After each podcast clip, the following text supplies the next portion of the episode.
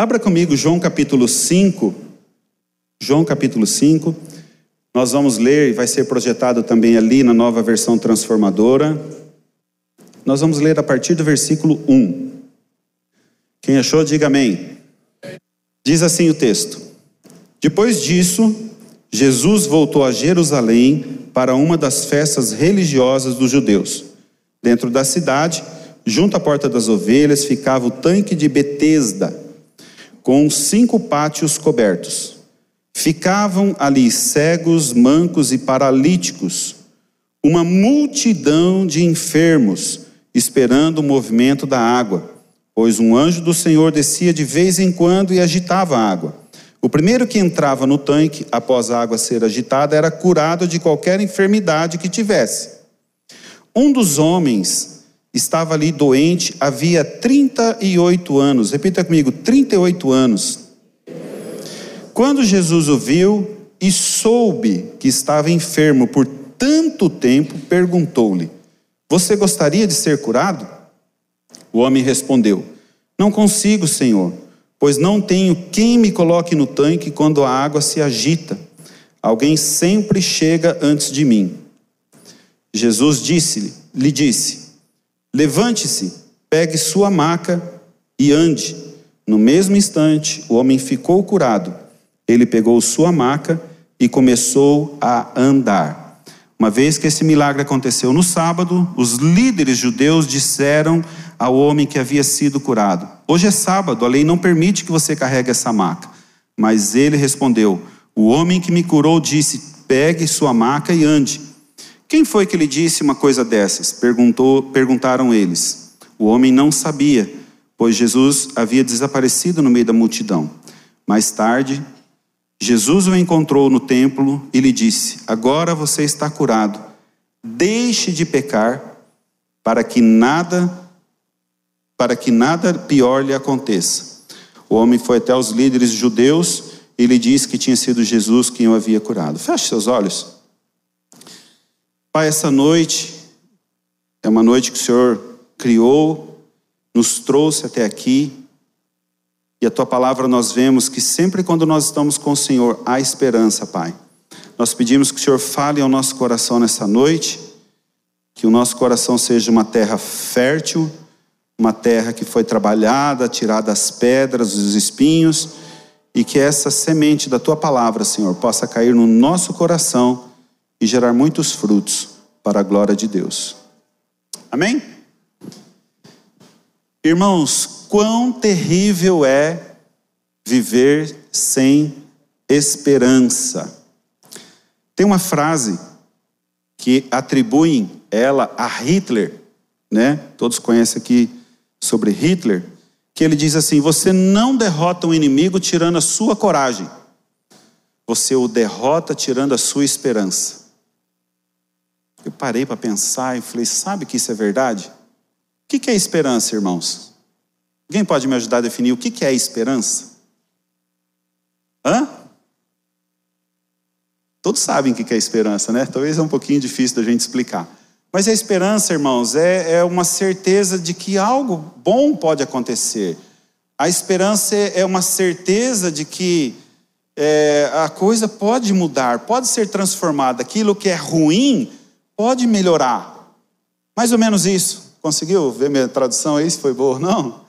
Então, irmãos, o que, que Hitler quis dizer? Você derrota o inimigo tirando a sua esperança, não a sua coragem. E hoje, irmãos, nós vivemos num mundo onde parece que as pessoas perdem a esperança. E a palavra de Deus ela é tão rica, irmãos. Nós vemos tantas promessas é, na palavra de Deus falando sobre esperança, né? Versículos, promessas que faz acender o nosso coração quando nós estamos num momento difícil, sim ou não? Então, hoje eu achei muito bacana os cânticos que foram cantados, principalmente aquele é, o caminho no deserto, né, dizendo que meu Deus é um Deus de milagre, um Deus de promessa. É,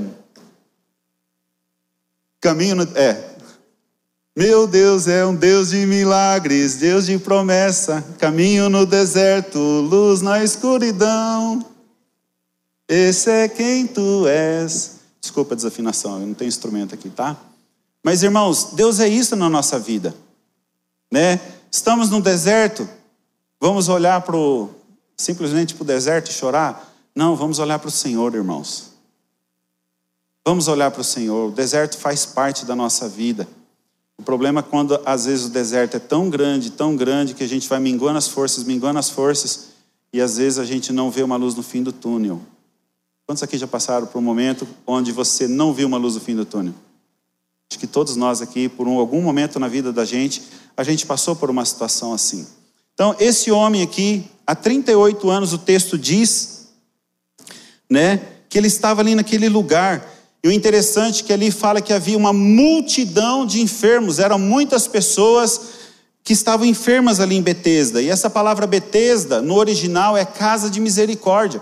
Então é como se fosse um hospital. Inclusive tem vários hospitais que têm esse nome, né? Casa de Misericórdia. E lá aquela multidão de enfermos, existia uma crença ainda que nada comprovado, né? Que as águas ali daquele tanque elas eram agitadas e o primeiro que entrasse naquela água era curado de qualquer enfermidade. Imagine, irmãos, que nem se tivesse ali, vamos falar a piscina lá do, do Lagoão. Tem piscina lá ainda ou não? Acho que tem, né? Faz tanto tempo que eu não passo lá. Vamos dizer que, né, ó, agitou água lá no, no, no lagoão, quem pulou primeiro foi curado. Eu acho que o UPA estaria vazio. Sim ou não? Porque existia essa crença, ainda que nada comprovada, de que um anjo vinha e agitava. E aquele homem diz: sempre quando vem alguém, é sempre é, que é, Jesus perguntou para ele: há quanto tempo você está aqui? Há 38 anos. Ele falou assim: ah, sempre quando eu vou entrar, chega alguém antes de mim. Com certeza, pelo fato até de Jesus dizer para ele: toma a tua maca, mostra que era um homem que tinha dificuldades de andar. Tinha dificuldade. Agora, olha só que interessante nisso, irmãos. Cadê os amigos desse homem? Cadê os familiares desse homem? Vemos que era uma pessoa solitária, pessoa que vivia na solidão. Tenho certeza se isso fosse nos nossos dias, isso fosse verdade, nós aqui da igreja faríamos uma rotatividade para que a hora que a agitasse, nós jogaríamos esse irmão lá dentro. Deixasse ele se virar depois, né? Se ele não soubesse nadar, aí era outra coisa, né? Mas nós vemos que era uma pessoa solitária, uma pessoa sozinha, uma pessoa sem esperança, 38 anos naquele lugar, esperando algo acontecer e nada acontecia. Então, o primeiro ponto que eu quero falar para todos nós aqui é que Jesus conhece, né? Jesus conhece o quê? Jesus conhece a nossa dor. Jesus conhece tudo aquilo que nos machuca, Jesus conhece tudo aquilo que nos fere. E dentre toda essa multidão que existia nesse lugar, Jesus dirigiu a esse homem. Né? Jesus estava ali, foi em direção a esse homem. Tanto é que ali no versículo 6 fala assim: quando Jesus viu e soube que ele estava enfermo por tanto tempo, Jesus perguntou para ele: Você quer, você gostaria de ser curado? Aí o homem respondeu: Não consigo, Senhor, pois não tenho quem me coloque no tanque quando a água se agita. Alguém sempre chega antes de mim. Interessante que é, Jesus não disse para ele: Tadinho de você. Puxa, que pena, né? O que, que Jesus disse para ele? Toma tua maca, tua cama, tua esteira. Toma tua cama aí, ande. Jesus conhece, irmãos. Tem pelo menos dois casos que eu estou lembrando aqui de pessoas que ficaram enfermos por tanto tempo temos lá aquela mulher que há 18 anos, a Bíblia fala que ela era uma cativa de Satanás, que ela andava encurvada. Por incrível que pareça, dias atrás, não sei se a mulher aqui de Apucarana, mas é uma senhorinha bem de idade, passei por ela e eu vi ela andando, não sei se alguém teve a possibilidade de ver. Eu vi ela andando aqui pertinho da igreja, inclusive. E a Bíblia fala que há 18 anos aquela mulher andava encurvada, ela era uma cativa do, do próprio inimigo. A Bíblia também fala, lá em Lucas capítulo 8, daquela mulher com a hemorragia. Interessante que Lucas, por ser médico, ele traz um detalhe muito interessante que Mateus e Marcos não fala. Diz que ela gastou tudo o que ela tinha com os médicos e ela não foi curada. No entanto, ia de mal a pior. Gastou tudo. Só que essa mulher, ela teve algo muito interessante.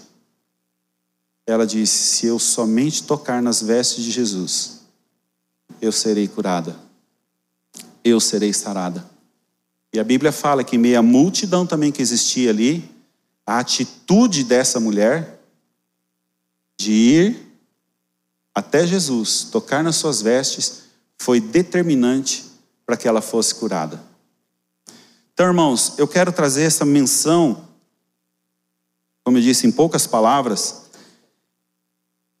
porque nós estamos trabalhando sobre Setembro Amarelo e nós encontramos tantas pessoas que perderam a esperança, não conseguem ver uma luz no fim do túnel. O grito daquele homem né, ele queria ser curado, existia um clamor dentro do coração dele: não tem quem me coloque no, no tanque quando a água é agitada. Jesus conhece o grito do coração de cada um de nós aqui, irmãos.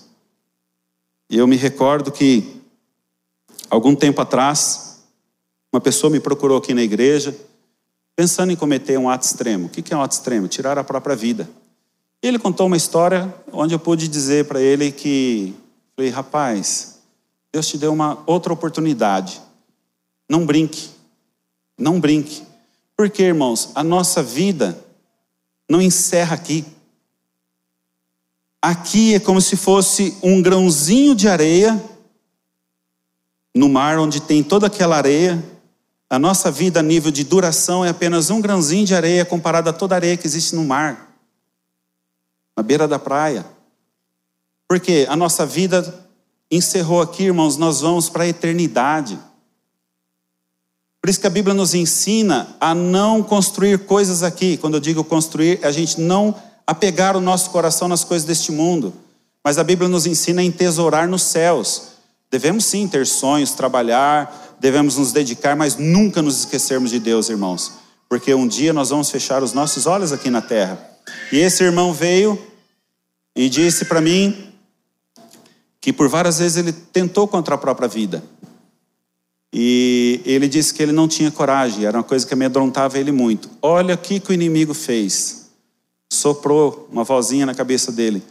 Compra uma garrafa de pinga, porque quando você toma, você fica valente. E a hora que você tomar, você vai ter coragem de cometer esse ato extremo. Acaba. Olha o que o inimigo sussurrava no ouvido dele. Acaba tudo. Não acaba, irmãos, começa tudo. Nossa vida, quando encerra aqui, não acaba, ela começa. Segundo a Bíblia, para aqueles que aceitam Jesus, uma vida eterna na presença de Deus. Segundo a própria Bíblia, para aqueles que não aceitaram Jesus, não viveram de acordo com a sua palavra, uma vida eterna longe da presença de Deus, os irmãos sabem. E o que acontece? Aquela vozinha, acaba com tudo. Cometa um ato extremo. É a vozinha que soprava na cabeça dele. O que, que ele fez? Comprou a garrafa de pinga, colocou uma corda debaixo do braço e foi em direção à árvore. Foi tomando, só que a bebida fez com que ele pff, caísse. Acordou não sei quantas horas depois e ele não teve coragem, ele nos procurou. Falei, rapaz, não brinca com isso. Jamais faça isso. Procuramos falar do plano da salvação para ele. Irmãos, há esperança.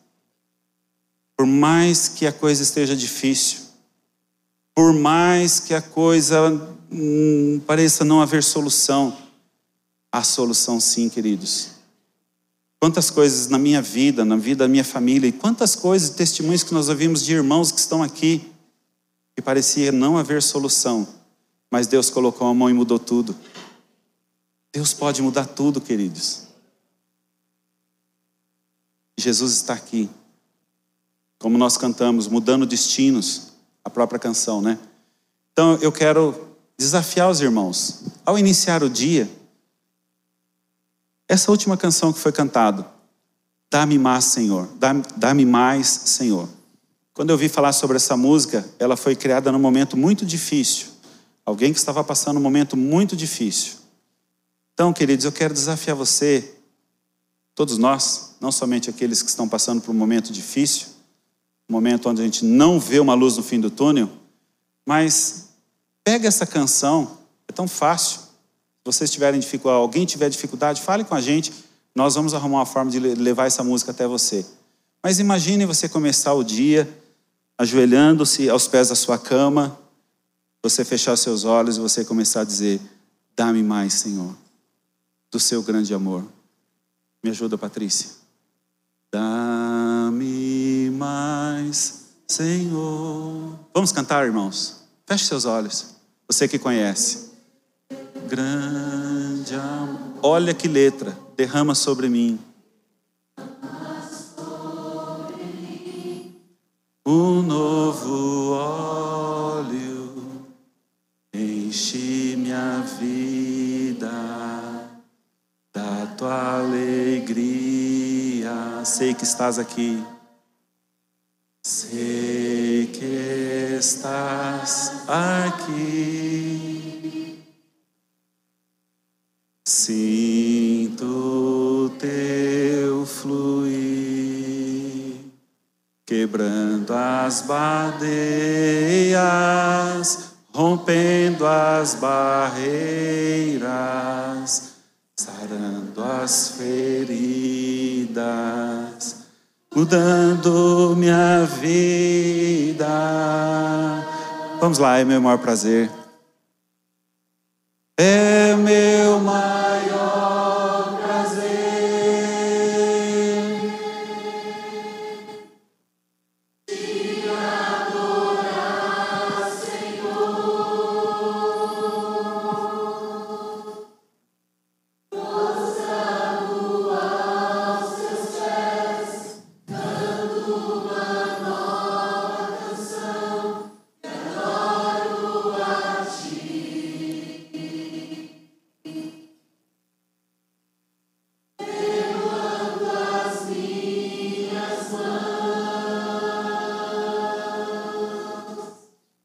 te dou.